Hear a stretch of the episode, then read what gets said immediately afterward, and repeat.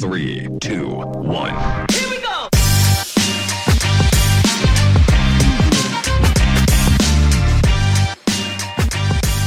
Bueno, gente, el episodio de hoy con un amigo de la escuela y ahora viceministro de Trabajo. Qué locura, Robert, Robert Tejada aquí. ¿no? ¿Tú te imaginaste que iba a ser viceministro cuando estábamos en el IPA? Nunca, nunca. Jamás. Jamás. Nosotros pensamos, estábamos eh, de abogado, pensamos que iba íbamos a trabajar en un banco, ni siquiera vinculado a la política. Tú comenzaste tu carrera profesional como abogado, ¿verdad? Eh, Exactamente, estudiamos, íbamos a ser contador. Tú estabas en contabilidad, ¿no? Mi familia es de contadores, yo estaba en Tú se contabilidad. yo me acuerdo. Y, y entonces ahí tengo, tengo 10 familiares cercanos que son, se, se dedicaron a eso, trabajaban en bancos, en empresas, en instituciones, y nosotros estábamos en contabilidad e íbamos a estudiar contabilidad en la universidad, eh, íbamos a ir por esa área, y sin embargo nosotros nos gustó un poco en la universidad, entrando en derecho, decidimos al final estudiar derecho, y nos vinculamos al tema del movimiento político estudiantil de la USMA. Ok. Estuvimos en la USMA y ahí entonces tocamos lo que era el tema político y ahí entonces también nos, nos introducimos de, de lleno al, al Partido Revolucionario Democrático y entonces ahora te puedo decir que eh, la política corre por la sangre, por la sangre de nosotros. Te picó el mosquito, como uno dice, ¿no? Cuando estabas en la UMA ahí, viste cómo funcionaba ahí los primeros pininos y entonces arrancaste en ese tema. Tú fuiste abogado cuánto tiempo antes de, de ser viceministro, que, que- que- que es tu función ahora, ¿no? Aproximadamente como unos ocho años. Ocho años ocho practicaste. años ejerciendo el ejercicio profesional. Éramos eh, abogados, laboralistas y penalistas de empresas, de trabajadores organizados y de, y de bancos. Ok. Y ahí entonces se nos dio la oportunidad viendo el tema laboral, el tema penal. Yo he estudiado, eh, en mis ocho años estudié laboral y penal Ok. ambas áreas del derecho y nos ayudaron entonces para que se nos diera la oportunidad para eh, entonces estar en el Ministerio de Trabajo. Ok. ¿Cómo tú ves ahora el tema del emprendimiento como una nueva plaza de trabajo? Porque a veces son un poquito difíciles de medir el emprendedor porque no muchas veces está, como dice uno, dentro del radar, ¿no? Porque tú puedes comenzar a emprender, haces alguna, no sé, un, un dulcecito, lo vendes, generas algo de economía naranja, como le dice uno, pero ¿qué tan importante va a ser el papel de los emprendedores para estos próximos 10, 15 años en Panamá con el tema laboral ahora mismo? Porque te lo pregunto de esta forma, porque antes, en nuestra época en el IPA, todo el mundo quería hacer cinco cosas, bombero, eh, eh, Policía. maestro, contador, abogado, doctor, ya. Ahora hay un sinfín de carreras y hay un sinfín de maneras de uno ganarse el pan eh, y no necesariamente tan bajo ese, bajo ese tema. ¿Cómo, cómo, cómo ves tú esto en los próximos 15, 20 años aquí en Panamá? Nosotros en la escuela nos enseñaban a trabajar para alguien. O sea, quién es tu jefe, quién va a ser tu jefe, cómo va a ser, eh, en qué empresa, para quién vas a trabajar, a qué se van a dedicar. Y nosotros ahora hemos venido promoviendo eh, lo que es, eh, más con el COVID, que muchas empresas se vieron afectadas, la actividad, la industria y los emprendedores sobresalieron en la pandemia. Con el tema de la alimentación, la comida, la mensajería, la logística, el tema de los productos, el tema de belleza. Me acuerdo del tema de belleza, mucha gente hacía servicio a domicilio en las casas porque no se podía, había cuarentena, no se podían, eh, el tema de los barberos, el tema de, para las mujeres, el tema de la pintura, del blower. Entonces, los sobresalieron los informales, pero los emprendedores.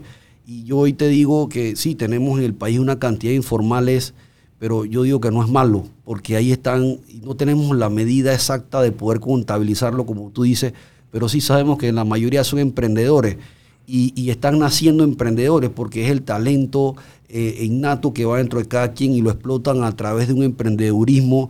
Y, y eso es lo que hemos estado viendo. La pandemia sacó lo mejor de la gente, no lo malo. Es correcto. Y ahí están los emprendedores que hoy, me decía un amigo, un caso de éxito, que trabajaba en una empresa, por la pandemia se dio una reducción de personal, trabajaba en el tema de vehículos, nadie estaba comprando vehículos en el año 2020, Ujú. poca gente, y él sale de esta empresa, emprende, eh, era, le gustaba un poco la cocina, y comienza a hacer hamburguesas, comienza a hacer eh, hot dogs emparedados y comienza desde su casa a distribuirlo, a venderlo y hoy le va mejor.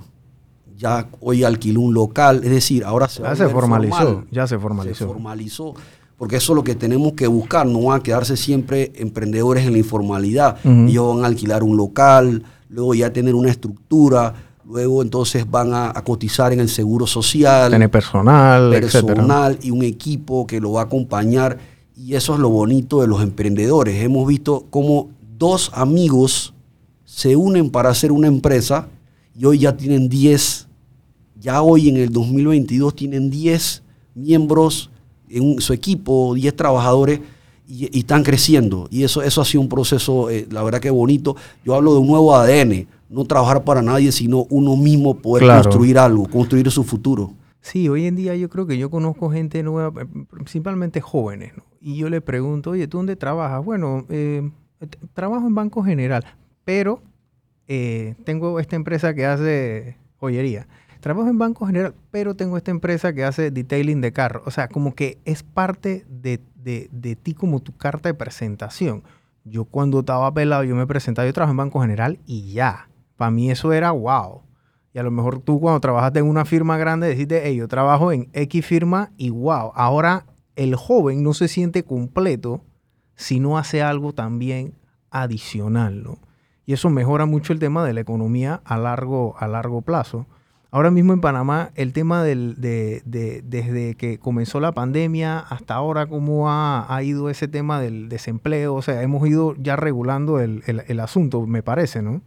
Sí, mira, nosotros, eh, yo te digo que sí, las cosas han cambiado, la cultura del panameño siempre ha sido emprender. Lo que pasa es que no lo hemos visto como algo eh, realmente metodológico de que debemos hacerlo pero nosotros en la escuela veíamos a los muchachos, a los amigos, a nosotros, a los compañeros, vendiendo figuritas para los libros de FIFA, ¿te acuerdas?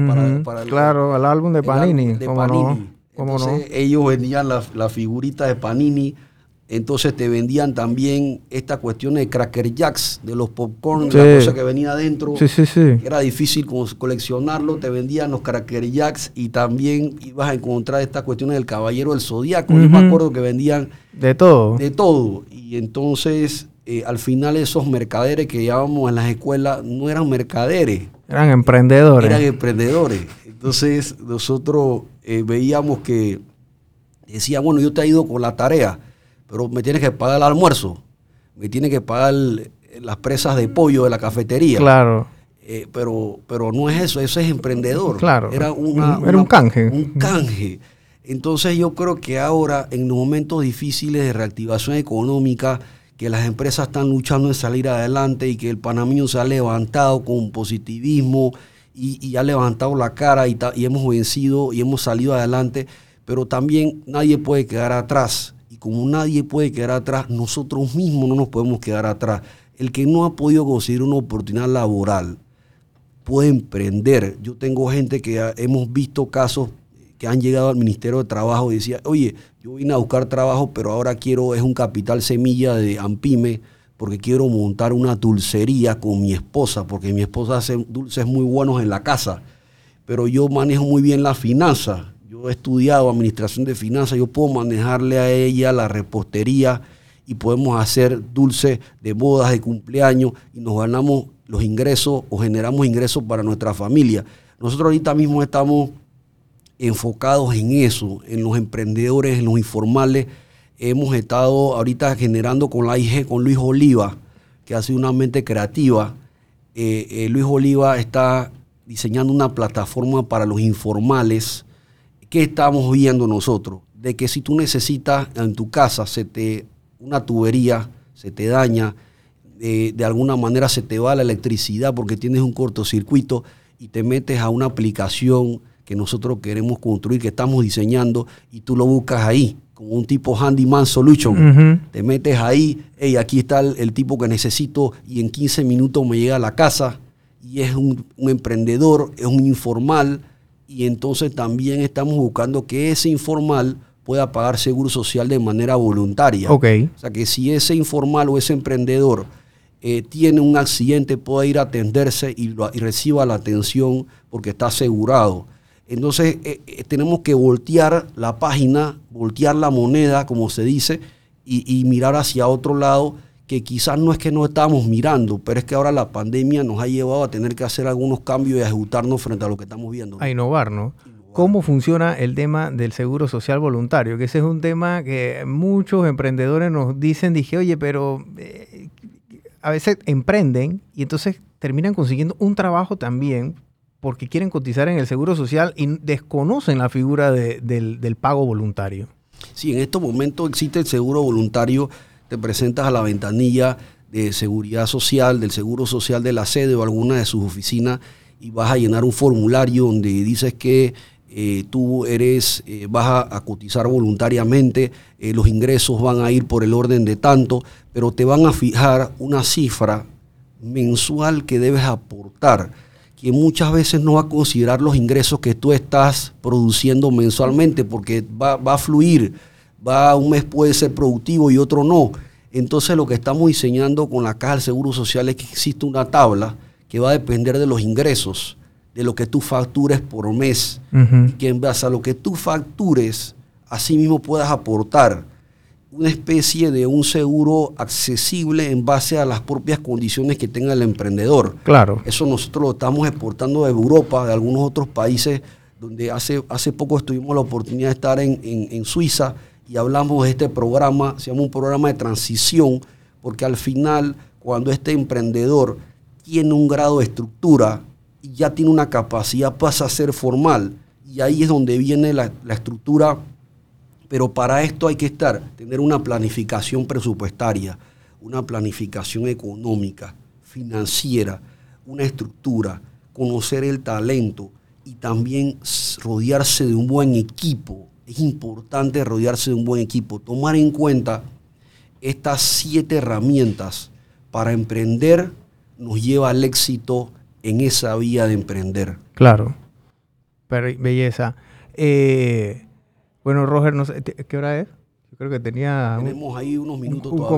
compromiso. Ok, belleza. Ey, yo vi la vez pasada que tú estabas en esos enredos con allá en Colón. Tú viste esa vaina, Manuel, lo vas en Colón. Y yo te dije, yo le dije a Manuel, dije, hey, mira esa vaina, man. Todos los manes revoltosos ahí, toda la gente en la mesa nerviosa y Robert frío. Frío. ¿Tú sabes por qué? Porque estaba en el IPA, papá. En el IPA ese, ese era el recreo. Ese era el recreo, la merienda y la salida ahí. Pura locura, pura demencia. ¿Cómo te hace? Porque el IPA era una escuela tan grande. Nosotros en tu promoción podían... haber- Tú eres 2005, ¿es, no? 2004. 2004. Tú eres 2004. En la tuya pudieron haber como 250 personas, 300 personas. En la mía también hubieron ese, ese pocotón de gente. En las promociones nosotros creo que habían 45 pelados por salón. Y eran de que ocho cabíamos. salones, una locura. Ocho salones, 45 por salón, que yo decía que Había que pedir silla prestada a veces. Tú te, mo- tú te movías de salón y no había silla, tenías que ir al salón de al lado y que quién me preste una silla. O sea, son vainas que yo digo ahora y la gente dice que sí, pero era la realidad, era lo que vivíamos. Una silla en la puerta. Sí. A veces cerraba la puerta y se pone una silla en la puerta. sí, sí. Era una locura. bro. Entonces, esa vaina, eso, eso te crea cierto grado como de resiliencia también, de no de la mala forma, pero por lo menos te da un pantallazo de lo que va a ser el mundo real, porque el IPA era como que cada quien por lo suyo, ¿no? Era, era, era la ley de la selva ahí. Ahí, ahí los recreos eran difíciles. Ahí los recreos pasaban, no sabía qué iba a pasar. Sí. Entonces ahí tenías entre, entre jugando rayitas eh, en el patio, tenías a- al otro cantando, tenías al Bailadera. otro bailadera, haciendo coreografías en la mitad del recreo. Ahí veías de todo. Veías a la gente vendiendo eh, sus cositas, pero te digo que efectivamente esa, esa, esa parte nos preparó y para lo que hoy estamos viendo. Ahí me acuerdo en Colón a Dundunzua. Ah, yo la vi. Ella fue la- la- yo, yo la reconocí fue después, porque las vi. Yo dije, chuzo, esta man era una re- de revoltosa, ¿no? Pero al final se arregló ese, ese asunto allá en Colón. Ya, la, la- ya, ya están navegando en aguas mansas por allá. ya están navegando en aguas mansas. Ahí, ahí yo decía, esa anécdota la recuerdo siempre, decía Dunduzua, hey, pero, hey, pero Vice, tú no te, asu- no te asustas. Y me, y me- y me hacía, me movía la pierna o para asustarme, eh, porque me veía ahí frío. Pero eh, yo le dije al final, eh, al final le dije a Dunduzua, cuando la reunión avanzó, le dije, oye, Don este, tú te quieres mudar a Chorrera, porque ella dice que se quiera mudar a Chorrera, pero tú estás bien en Colón, a ti no te hace falta nada en Colón, me, han dicho que tú estás bien. Y dice Don y que eso era parte de la, de la reunión, viceministro, tranquilo. Así que ya, ya nos damos cuenta que... Sí, que ella, eh, eh, había otra agenda ahí a lo mejor, ¿no? no sabemos, pero el escenario eh, esos son los escenarios que, vivimos, y, pero la verdad que sí te digo que ha sido una, esto ha sido una bonita oportunidad. Eh, nos ayuda a crecer. ¿Quién te llamó? ¿Quién te llamó? Y, ¿Quién te llamó y te dijo de que vas a ser viceministro? O sea, te llamó, o sea, te llamó el presidente, te dijo de que pasa acá o te lo dijeron por un chat? ¿Cómo, cómo es ese proceso? Porque yo, aquí nada más hay uno. Yo no sé si tú has, No, bueno, a mí nunca me han llamado para nada así tan, tan importante, ¿no? Bueno, me dijeron, me dijo, me, dije, me, me, enviaron un mensaje que debía ir a una reunión y que en esa reunión me iban a, dar a, enviar, a dar una comunicación formal de, una propuesta que me iban a dar ahí, pero la verdad que no fue ninguna propuesta, era esa, esa y punto. Sí, es que esa es la cosa, cuando hay, hay, veces hay ascenso en el banco, me acuerdo que ascendieron a, a una, bueno, un VP de un área, no lo va a decir porque todo el mundo va a saber quién es, pero de un área a otra, y entonces el área donde era VP, va a ser VP a otra área, pero la otra área era mucho más importante. Y él dije que todo el mundo felicitándole. Él dije, bueno, pero es que yo no tenía ni opción. O sea, es esto o esto pero te digo que la verdad que, digo, tremenda opción. Eh, no, lo veía, no lo veía venir, te digo que no lo veía venir.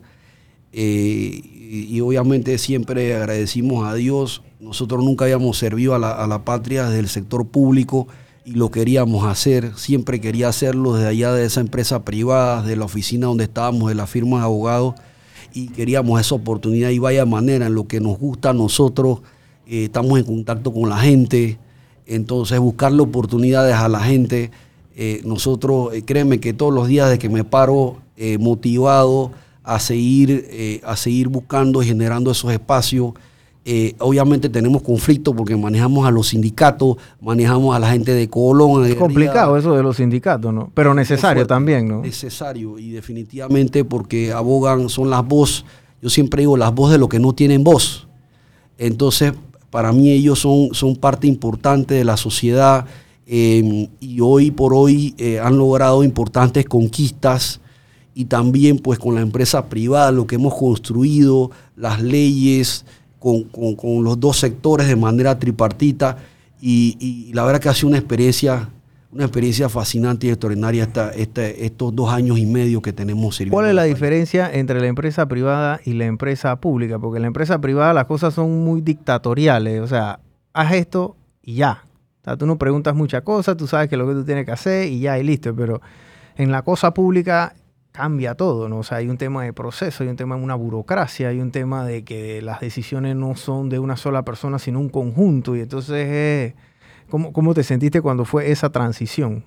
Sí, sí es diferente. Acá, acá uno toma, uno en el sector privado toma las decisiones, las construye y uno se hace responsable de ellas. Y simplemente eh, eh, tienes que al final responderles al cliente. El cliente, un cliente, que es al que le responde. Acá le respondes a la sociedad, respondes al país. Es una diferencia. A la, a la prensa. A los medios de comunicación. le respondes a todo el mundo, pero sí es diferente porque eh, por la burocracia, por los trámites, eh, pero sobre todo también hay un, gran equipo. Hay que consultar. Eh, también entendiendo la posición que jugamos, hay que analizar, verificar, recomendarle recomendarle en este caso a la ministra, al presidente de la República, al vicepresidente, hacerle recomendaciones, pero con los sustentos necesarios para que entonces ya se tomen las decisiones a los más altos niveles. Pero, pero es, una experiencia diferente, pero por supuesto que no nos arrepentimos y, y cada día pues tratamos de dar lo mejor. Claro. Bueno, Roger, muchas gracias por, por la participación y por la visita. Tú sabes que esta es tu casa. Cualquier noticia que tengas positiva para los emprendedores, que nos las puedes hacer llegar y nosotros se, la, se las propagamos a ellos por una de nuestras redes sociales, que yo sé que siempre tienen muchas preguntas, no a veces más de todo como el tema de cómo puedo hacer como el tema del seguro social, el tema de la formalización, a veces el tema de la presentación de eh, las declaraciones de renta o, o, el contrato de trabajo, hay muchas cosas a veces que tú sabes, no eh, desconocen y a veces nos preguntan. Así que cualquier Sí. regulación nueva, Ahí tenemos en enero, Ujú. enero, porque estamos hablando de esto y nosotros tenemos que ser consecuentes con la acción. En enero inauguramos en el Ministerio por primera vez, en- en el Ministerio de Trabajo, una ventanilla de oportunidades para los emprendedores. ok. Entonces ahí tenemos unos asesores, tenemos cinco cubículos que asesoramos a los emprendedores que llegan ahí a la ventanilla de oportunidades. Eso está, Trabajo. a do- eso está ahí en Plaza Edison. Plaza Edison, ¿En qué piso? Quinto piso. El quinto piso, la ventanilla de oportunidades para emprendedores. Efectivamente, queda en la Dirección Nacional de Empleo, en las oficinas de la dirección. Allí vas a preguntar por la ventanilla de oportunidades para los emprendedores.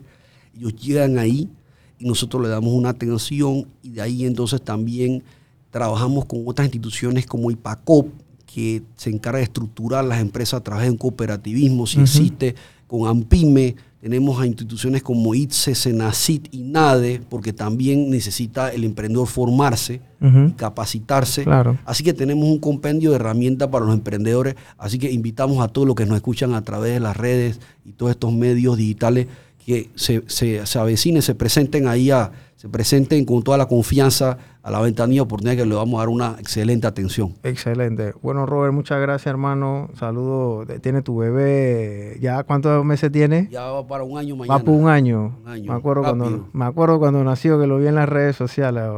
El tiempo vuela. Sí. Así que bueno, gente, muchas gracias y hasta la próxima.